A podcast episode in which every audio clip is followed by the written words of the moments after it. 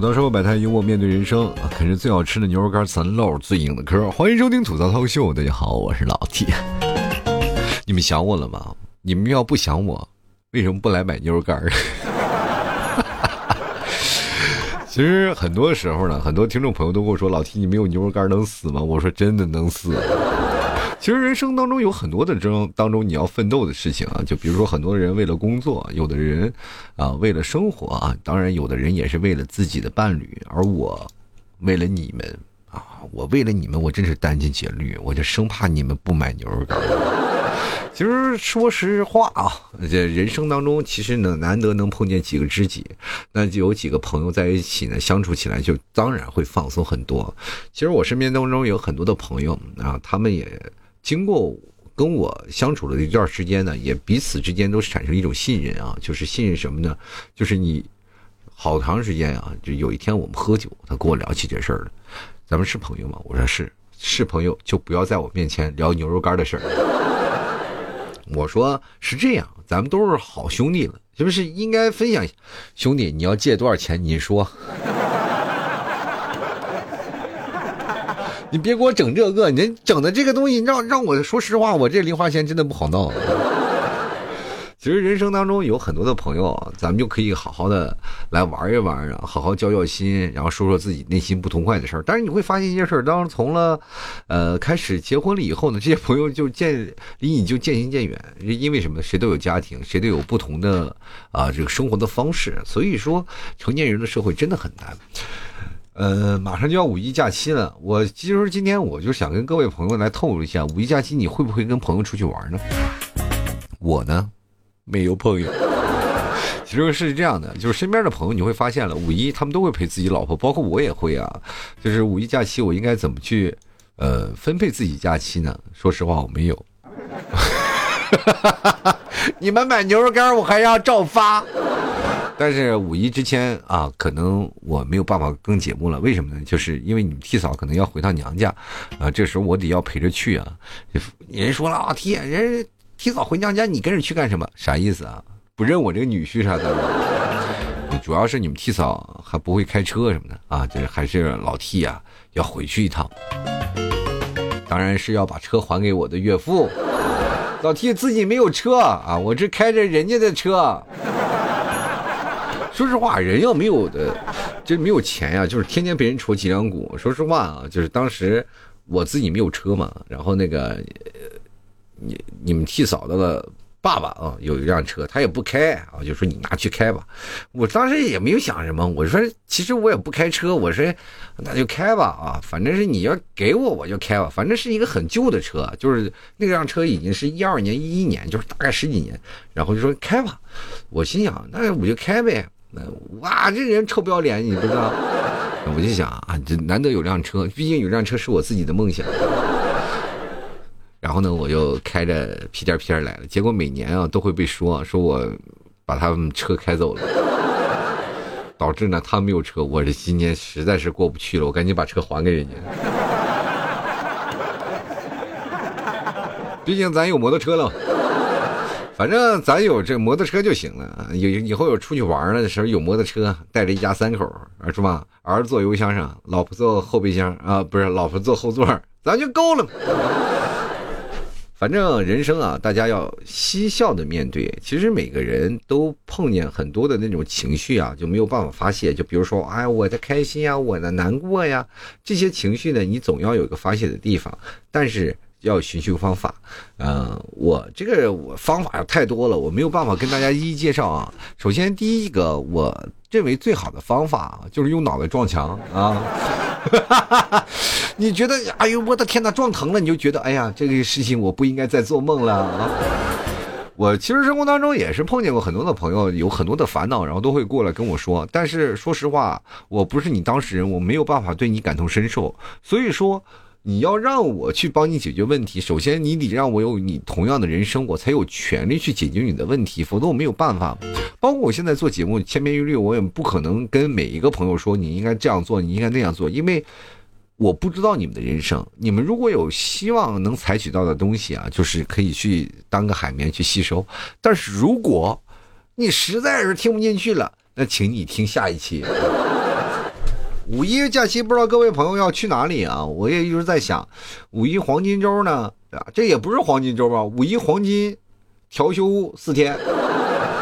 反正调了个调了四天呢，大家其实最早以前我们都特别希望调休，对不对？我不知道你们有没有啊？反正以前我在上班的时候，特别喜欢能调休，只要但凡能调休，能凑个假期，然后我就很开心。但是现在你去想想，就是现在通过调休来休假，你其实对于我们来说挺麻烦的。他妈，你闹那么多假期，我不花钱，尤其是哎有。男朋友或者有女朋友的人，你能够在家里憋五天吗？说实话，我是不相信的啊！一出去就要消费，现在挣点钱真的是太难了。你说出去动不动就消费，我突然想到的是一点啊，就是黄金周这个假期啊，就是我记得我，我老 T 八零后，我那段时间是，呃，五一是七天，然后十一是七天。也就是劳动节是七天，然后国庆节是七天啊，还有过年是七天，三个黄金周嘛，三个七天。因为我那段时间是做旅游行业的，我不知道各位朋友知不知道，我以前是做马术行业，什么马术呢？内蒙古马术特技表演。反正我跟大家讲，就不管你觉得我怎么样，反正我骑马贼溜。有一个人说：“老弟你不是内蒙古的吗？你骑个马不是很正常吗？内蒙古人百分之八十都不会骑马。哎，我就是那百分之二十当中，我还是佼佼者。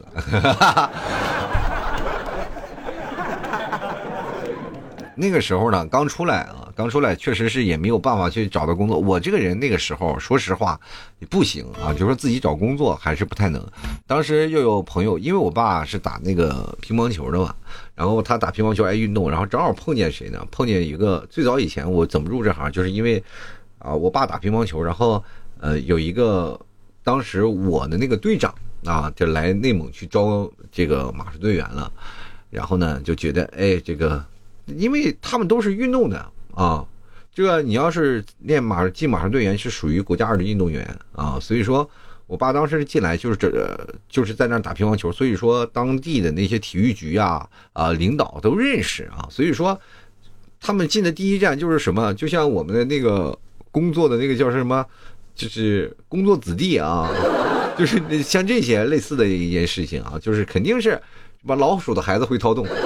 但凡运动孩子，就是会运动的那个人的孩子，他肯定天赋也很高啊。所以说就开始挑，然后我爸就给我打电话说：“你回来吧，你回来去面个试啊，如果行的话你就去。”我当时心想：去这个东西，我这个人啊，天之骄子啊，让我骑马去啊？后来其实那个时候我确实对骑马有一定的向往，而且那个去的城市一个非常大的城市上海，所以说我对上海非常了非常熟悉啊，了如指掌。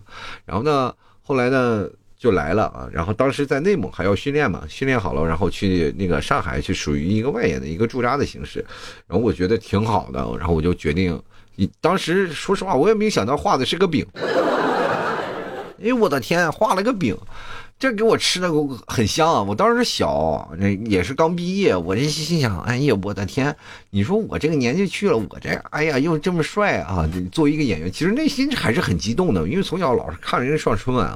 我跟大家讲，我是上过那个新闻的，就是晚上十点那个新闻，当时有一个视频拍到我了，我都看到了，但是没有保存啊。我们还上过很多综艺节目，然后还拍过影视作品。我跟你说，老弟拍过很多作作品。我跟你说，我我这说实话，我咱别的不说啊，马战这些东西咱不说，演尸体我一绝，往那一躺，动都不动。我记，我跟大家讲，我记得有一场戏，我就是躺那里，马从我身边踩过，我都是没有吭声。导演就说这个演员是个好演员，然后过来就救护车把我抬走了。从此休息了好几个月啊，然后呢，导演呢就走了，没有练练习方式，你说我什么好演员？这导演给我画的饼啊，当时那个。我们队长也给我画饼，说你好好练，好好练，咱们去大城市啊，我以后有很多的机会呀。然后我就不知道，我就是去嘛。然后我爸说你愿不愿意去？你愿意去，我就给你介绍。我说我去，我现在反正也没有工作，我还要找，因为别人就啊，反正毕业了都是在大城市，我那时候连内蒙都没出过，所以说有了这个消息，我就马上就到了那里啊，内蒙体工大队，然后就在那里开始训练。后来呢，就到了外面啊，外面去外演啊，然后就在外面驻扎了。其实这一干就好几年啊，就慢慢就了解的了。其实工资来对当时来说的话。不高不低啊，就当时我的表演的话，那个工资也确实不高不低。但是呢，在哎呀，我在零几年我就挣赚一千多块钱了。你想想，刚去的时候挺苦的。我刚开始干活的时候才五十块钱，你知道五十块钱连个买，就是买裤头的钱就是都费劲。所以说刚开始还是蛮苦的啊，就确实是就就画了张大饼。后来慢慢通过自己的技能。熟知了，然后技术练好了。我当时你知道我一米八三大高个，我正好成长期，然后做的那些动作都特别漂亮，而且我学东西还蛮快的，也确实是这样的啊。然后那时候训练，然后从一年的是吧新队员，就是跟当兵一样，你开始是新兵，然后慢慢变成老兵。就是运动员也有这么一说，就是你现在是新队员，慢慢变成老队员，老队员就非常的 happy 了，就是别的新队员在那训练，每次每年都有新队员进来，然后就是。也就所谓的菜鸟进来嘛，然后老人就要摆摆好老人的架势嘛。就是其实我们那边有一个传承的东西，就是一个老队员要带一个新队员，也就是所谓的就是说，除了教练以外，你还要带一个徒弟嘛。啊，我那时候就带一个徒弟，啊，那带一个徒弟，那时候给我可好了。然后每次我要上去表演前，就先把我我的马洗好刷好，给我穿上鞍子上。你知道吗？以前这都是我给老队员做的事儿。慢慢的就是特特有意思啊，就是新队员在那训练，我们一帮老队员啊，我们老队员其实还有比我老的老队员，但是我慢慢就晋级成老队员了。然后跟那帮老队员，我们都叫老队员。然后一帮人就在那儿喝着茶，然后聊，哎，这个做这个这个，有时候还没事上去批评一会儿。我们队长过来了，那天队长其实平时不过来啊，那 那天我们也很巧，我们队长一过来一瞅，这帮老队员在那儿狐假虎威啊。说，哎呦，我这这家这这帮老队员有点闲的不行了啊，就开始只要紧紧皮了。于是乎大喊三个月集训，你知道，就是运动员特别害怕集训啊，集训的时间就基本就把你整个半死，就是你长时间松垮了，然后突然一集训，你知道吗？我那时候上楼梯啊，都得倒着往上走，正着是上不去的，腿都抬不起来呀，哇！如果各位你们看过老 T 的照片的时候，也应该能看到老 T 是一个比较壮的人，就是现在哪怕肚皮大了，但是胸一直没有往下退。所以说，我现在的那些体格啊，包括呃现在的那些胸肌啊、背肌、腹背肌这些东西，都是曾经训练出来的。我很壮的，所以说一般人说实话，只有一个人要跟我打架的话，那我肯定是被挨打那个。哈哈花架子啊！我这是爱好和平啊，这但是呢，其实我们曾经发生一些很好玩的事所以说，为什么我要讲这个件事情？是因为这个跟我们以前做的行业息息有关啊。以前我们是做旅游行业，就是，嗯，虽然说我们运动员，但是我们总有一个去的地方。我们的去的地方不是说为了去打仗。是吧？你要是打仗的，我们过去马术的那些就会会打仗的，但是现在不是了。我们现在是以表演的形式，所以说我们就会寄宿到某个地方，比如说某某动物园、某某欢乐城啊、某某的这些地方啊，什么锦绣中华等等各个地方，我们就会去巡演。然后呢，在这个动物园啊，我反正全国各地，我几乎一半的地方我都去过了。然后所以说我对一个城市没有陌生感的，就是因为去过太多的地方，所以说才不会去产生陌生感。我特别羡慕你们去个。城市哇！一张嘴，我说哦，就所以说很难啊。在那个时候，我们经常去游玩的时候呢，就比较喜欢体验当地人文。然后，当然我们在表演的时候也是获得了很多的认可。我跟大家讲，说句不好听的话，我不知道现在有多少听众，就是你的爸爸妈妈可能都跟我合过影。就是你去到了什么动物园有骑马的，然后说是合影的，你没准看看你爸爸妈妈的手机的相册，没准就有我。我这没有十万人，有二十万人了，我跟你讲，真的。有好多的女生，然后我们带着骑马，哎，他们不敢骑嘛，我们呢就会带着他骑啊，然后就是表演完了有一个骑马的环节啊，当然这是付费的，我们就会带着。其实那个时候啊，真的是很奇怪，就是一到黄金周的时候，所有的人都来了啊，然后我们就是一圈一圈的跑呀，我的天哪，差点没人家是累了个半死，马也累个半死。当然，我们那时候就是痛并快乐着嘛，毕竟都带女骑啊，带女生骑嘛。哎呀，现在想想呀，曾经的快乐真的不言而喻。你说想想想，哎呀，那个时候小时候那为什么那么单纯？为什么不要个联系方式呢？我的天，那时候也出手机了。我们八零后啊，刚出手机，那时候还是蓝屏的。我记得最早以前用阿尔卡特的手机，啊，但是骑马的时候也没办法带手机，一带手机都丢了嘛。所以说当时哎也没有想到说是会留个电话呀，说给打电话，哎心里想。但是身边就是旱的旱死，涝的涝死，像我们这些老实的人就无所谓。但是像身边也肯定会有那些。花花公子啊，就是比如说我生活当中一个朋友，现在人家已经变成了什么叫做马术大师。人家现在去到哪里，就我这个哥们儿，就我队友们，现在去到哪个地方，人都写着欢迎某某马术大师来欢迎那个什么啊。他现在从一个技巧演员，因为技巧这个东西啊，马术技巧是吃青春饭的。你过了三十，其实就慢慢就不行了，身体机能会退化的，然后也会很累。其实这个就是吃青春饭，然后慢慢你除非有两个。两个那个发展方向，第一个呢，就是你自己组一个队伍，是吧？要不然你就做教练，反正就是这这两点嘛。结果呢，就是我那那个道路都没走，我跑了。然后我的朋友走了第三条道路，他驯马，开始从了一个马术表演，开始一个驯马的一个师傅，就是各种调教啊，各种人啊，反正是慢慢慢慢就成了一个大师了。我们前两天还打电话了，我说：“哎呀，大师啊。”他居然给我来句“哎喂，你好”，就是曾经那种年少轻狂的事儿，其实真的很难聚了，就好长时间。现在很多的朋友，他们就是我们的队友，他们都在呼和浩特啊，一帮人聚在一起，呃，每天喝酒。我们现在那个群就不叫什么队友群，就叫喝酒群，你知道吗？然后我也心想，有有一年，然后有如果有时间的话，会回呼和浩特跟他们好好喝一顿。其实因为我那段时间。出来太早了，所以说当他们回家的时候，我在外面是吧？偶尔回去一趟也没有时间经过呼和浩特，反正有时间我一定还会去。其实生活就是这样，开开心心、快快乐乐，每天都是一天。曾经在五一的时候是我们最忙的时候，你们在最开心的时候是我们最累的时候。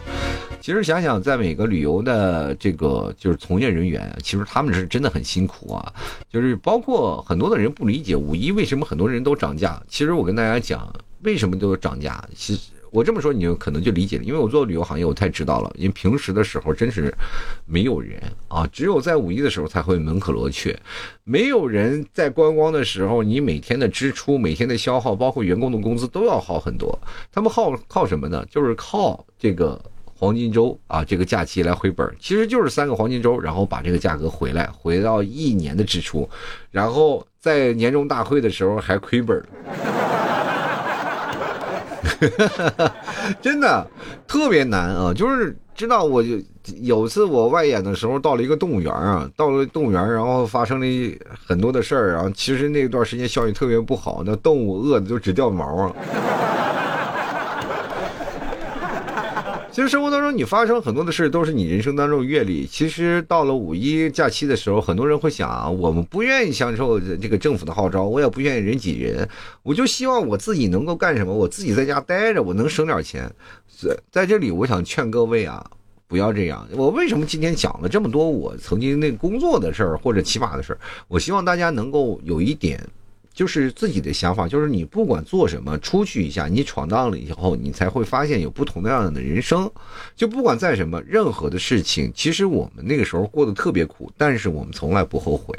为什么？因为他在我的人生当中画了一个非常非常好的一个弧线。就至少，虽然我们不管是下降还是上升，但是我经历那道弧线。如果把它反过来，它就是最美的彩虹。有的时候呢，我们其实太怨天尤人了，觉得工作不好啦，生活不好啦，你给我五天假期，我还要倒休两天了。其实我们现在缺的不是说是倒休这件事情，我觉得应该是是时间，对吧？我们难得凑到五天在一起或者七天在一起的时间，我们在这个时候为什么不能凑起这个时间去见见爸妈啊？或者是带着爸妈出去旅游，或者哪怕自己散散心也好，总之能够让自己开心快乐，就是一件非常高兴的事儿。其实走过很多的城市啊，你会发现每个城市都有不同的节奏，然后每个城市都有不同的语言啊，每个城市当中所发生的事情，或者是每个城市当中不同的男女都有不一样的感觉。其实，当你真正的映射到了。啊，就是或者是你当时认识到了本地的朋友，你才会发现当地人是一种什么概念。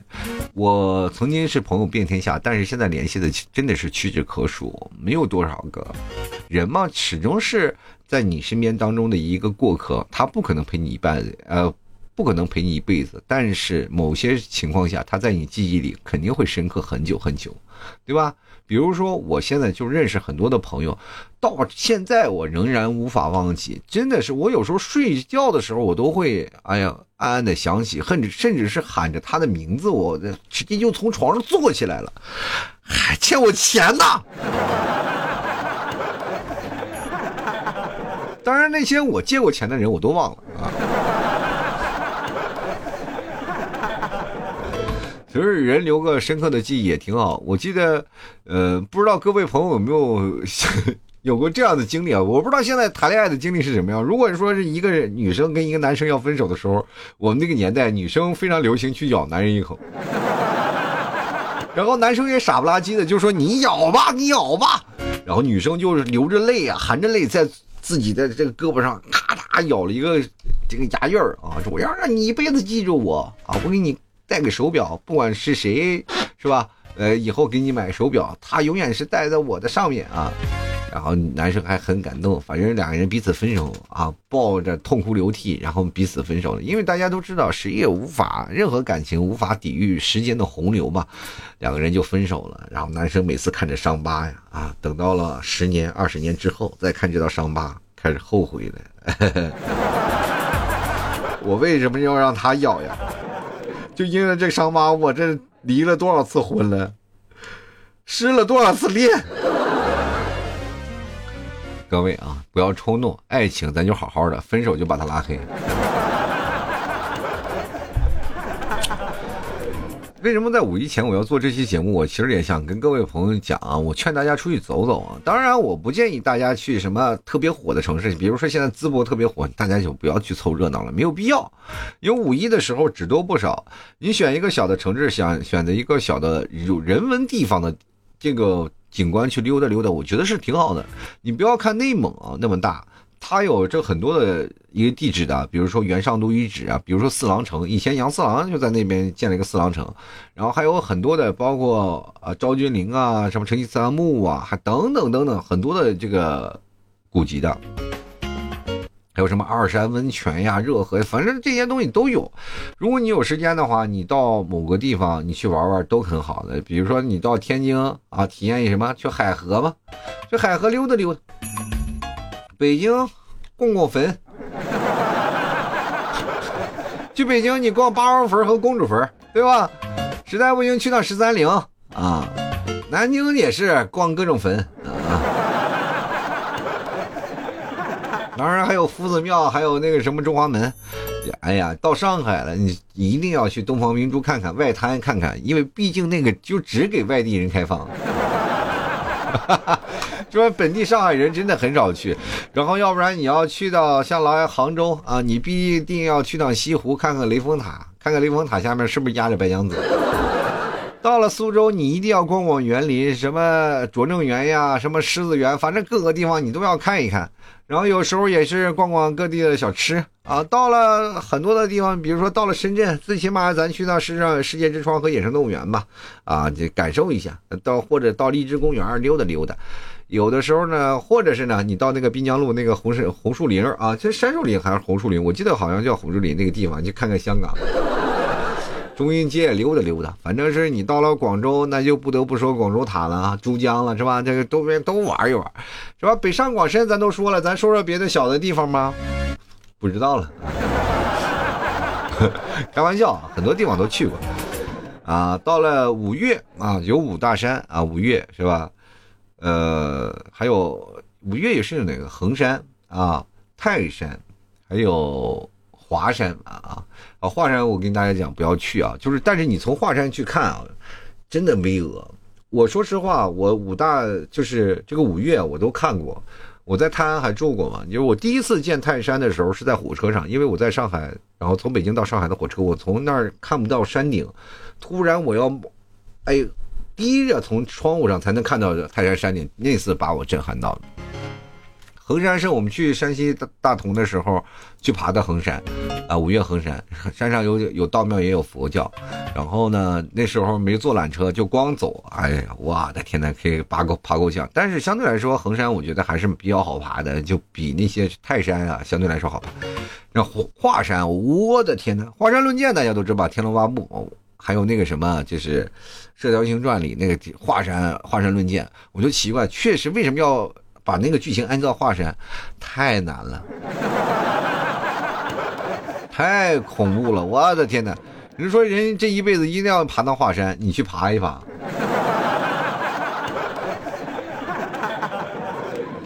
这简直是太吓人了！我记得有一次啊，我在那个哪儿啊，就是呃去你们替嫂家，然后从内蒙，然后的。因为那时候我们家就是内蒙啊，我们家孩子那个疫苗没法打，必须跑到那个哪里啊？必须跑到那个当时的你们替嫂家西安去打，然后跑到西安去打疫苗，然后路过了那个华山，哇，那太壮观了，那简直，直接给我震惊到了，真的是，我从远处就看到华山了，我到现在我那手机里还抛着拍着那个华山的那个，就是那个录像。我记得那个华山到山脚下有一个服务区，你就站在服务区去看华山，简直是太，就是感觉是哇，好看的不得了。它那个就感觉不是山呀，那是一个个竹笋在扎的那种，太陡了，太险了。其实每个山大家都走一走，都看一看，登高望远，站得高你才看得远，才能看到不一样的事情。很多人为什么冒险还要爬？比如说像泰山呀，这爬泰山爬的都不行的人，半夜还要爬，但是为了什么？就是为了那一份洒脱，为了那份寄托，然后把这个感情就抒发在这儿了。大家也没事干，就爬爬五岳啊，就是挺有意思。我这个人呢，信奉一句话啊，就是凡但凡人多的去地方，我都不去。我记得曾经有一个句话说什么“不到长城非好汉，到了长城”，反正但是我觉得这到了长城是真遗憾。太累了，你要爬到长城太累。但是我们跟你爬的长城不太一样，就比如说现在比较熟悉的什么水关长城和八达岭长城啊，这是有两个口的。然后你可以在那个八达岭长城爬很远。但是我们，呃，那个时候在北京待的，我们都会爬什么？爬野长城，就是山顶上它是有长城很多的。就残垣断断壁的啊，你可以从那个地方就直接爬到那个长城。那个野长城呢，其实是没有管的啊，然后但是很多的地方都破旧了。你从那个野长城可以爬很远，爬很远。我们那个时候就追求刺激去爬野长城，然后很多地方因为那野长城就很高，很难有有人爬上去，也所以说游客也很少。你看那个八达岭你那哇挤的那个，我们爬野长城不比这个香。但是现在很多的野长城都被封起来了，不像我们那个时候还可以爬。就是你到了北京，真的是你看到长城那个感觉不一样。就是你可以不用跑，就是到了北京，你到了八达岭高速往下一走，然后就能看见长城在这个山上盘旋。或者你去这个承德避暑山庄的时候，也是一路都能看到那个。反正是你只要从北京往北走，不管走哪个方向，到西北到哪儿，你肯定要是要路过长城的。就是人生当中你要走走停停见一见，反正是五一的假期难得有这么一个时间啊！大家如果有时间呢，多出多出去走走。我建议各位是这样的，就是可能也是为了我这几天不更新节目，然后做了一个伏笔。但是各位五一假期之前，如果要是去哪里啊，我建议各位朋友一定要买点牛肉干备着啊，以防不时之需。希望各位朋友多多支持一下啊！同样，老七在这里祝愿各位朋友五一快乐。哎，喜欢老 T 的别忘多支持一下啊！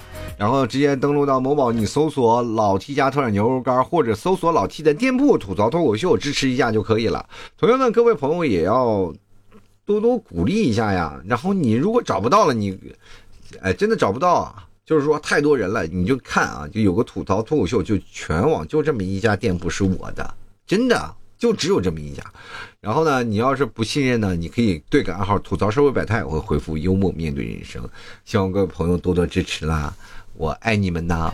你们要不买牛肉干，老 T 就 over 了。同同样的，除了牛肉干，还有牛肉酱，就是贵的也有，便宜的也有，希望各位朋友都尝尝纯粹的草原牛啊！啊，最近老 T 也在发视频了啊，各位朋友也多点点赞，多评论一下啊！给老 T 一点爱的鼓励，爱的支持，你想不想让老 T 活呢？然后呢，直接就是你看某音啊，你去搜索“老 T 脱口秀”就能找到了，多多点赞，多多发发消息。同时呢，我希望各位朋友也多多支持一下。过两天我可能要去西安了，西安有没有骑摩托的？赶紧联系我啊，把摩托给我骑来。我也看感受感受西安的山脉，感受感受秦岭的风骚啊！希望各位朋友多多支持一下啊！好了，那么本期节目就要到此结束了，非常感谢各位朋友的收听，我们下期节目再见了，拜拜了。